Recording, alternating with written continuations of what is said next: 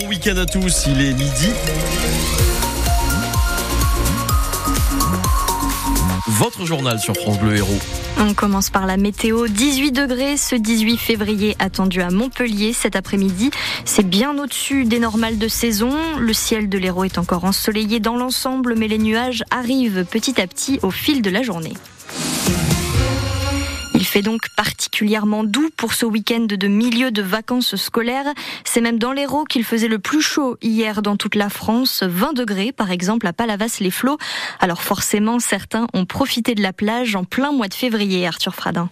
Premier bain de l'année pour Gaston, jeune ingénieur parisien venu passer son week-end dans le sud. En vrai, elle est froide, mais vu qu'il fait beau, il fait chaud, euh, ça va, hein, c'est parfait. C'est l'été avant l'heure. L'été est bien avant l'heure même, mais avec les 20 degrés au thermomètre, ils sont plusieurs à se jeter à l'eau. Papa, il devrait, il devrait aller à l'eau, elle est bonne ou pas?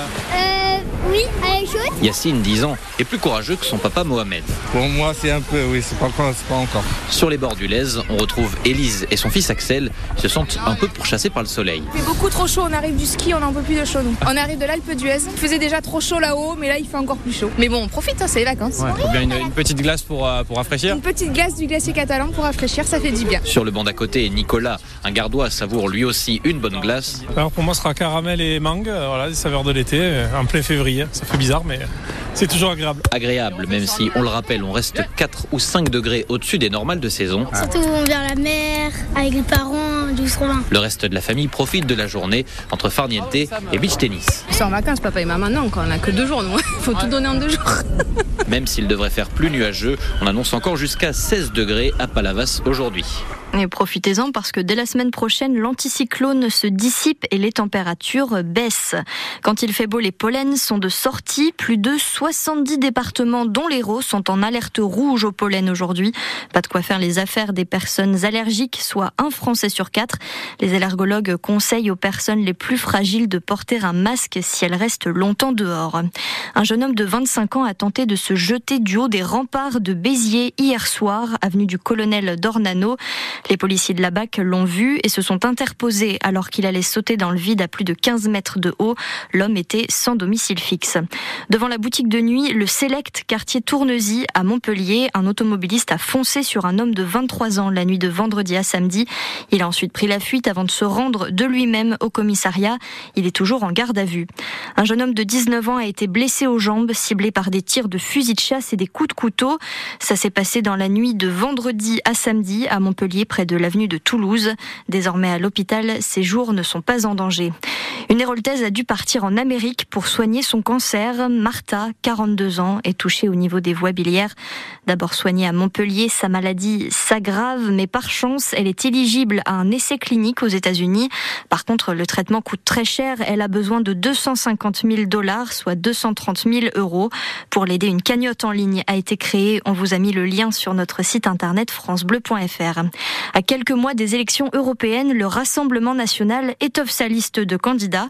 Un nouveau nom vient s'ajouter ce week-end, celui de Fabrice Leggeri, ancien patron de Frontex, l'agence de l'Union européenne chargée du contrôle des frontières. Il annonce dans les colonnes du journal du dimanche qu'il figurera en troisième position de la liste de Jordan Bardella, Laurine Benjebria. Un ralliement qu'il justifie en dénonçant, je cite, un abandon général sur l'immigration. Dans une vidéo sur les réseaux sociaux, Fabrice Leggeri dresse son bilan à la tête de Frontex, lui qui a été nommé sur proposition de l'ancien Premier ministre socialiste Bernard Cazeneuve. Il se targue notamment d'avoir augmenté les expulsions et musclé les contrôles aux frontières. L'Énarque veut donc mettre cette expertise de 7 ans au service des Français, dit-il. Il accuse par la même occasion les ONG et la Commission européenne de l'avoir poussé à démissionner.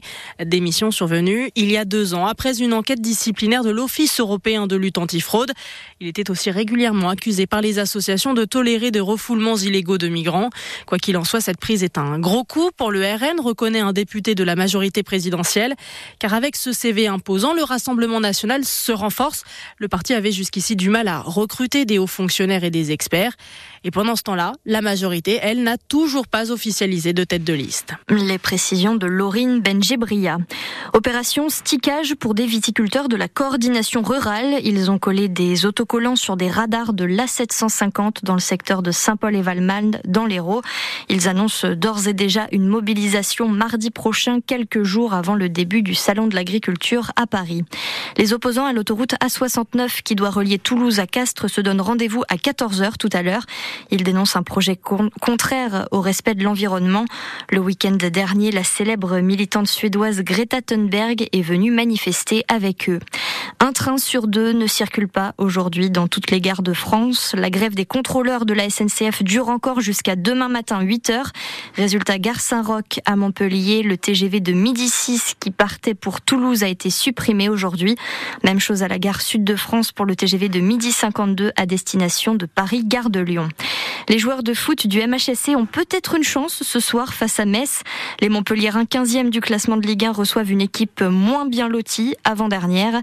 Le week-end dernier, lors de la défaite à domicile contre Lyon, une banderole hostile à l'entraîneur Michel Derzakarian a été déployée en tribune. À quelques heures du coup d'envoi, l'ailier du MHSC Arnaud Nordin appelle les supporters à la raison. Je comprends parfaitement leur, euh, contentement. Maintenant, on aura besoin de, tout le monde pour sauver le club et ça part aussi d'eux. Euh, je pense que quand ils nous mettent euh, l'ambiance, on a forcément, ça nous galvanise, donc ça nous donne encore plus envie de, nous, surpasser. Et je pense que voilà, on a besoin de, de tout le monde au stade, que tout le monde nous encourage, et c'est tous ensemble qu'on va y arriver. Dans un communiqué posté sur les réseaux sociaux, le groupe de supporters But Payade 91 appelle, je cite, à l'union sacrée de tout le peuple orange et bleu autour du club. Tout à l'heure des 14h30, Tiffany N vous fera vivre ce match en direct du stade de la Mosson sur France Bleu Héros. Et puis les rugbymen montpelliérains gagnent une place au classement de top 14 grâce à leur belle victoire 44 à 20 hier contre le Racing 92. Ils ne sont plus derniers, mais avant-derniers, juste derrière Perpignan et Bayonne. Bayonne justement qui se déplace à Montpellier samedi prochain.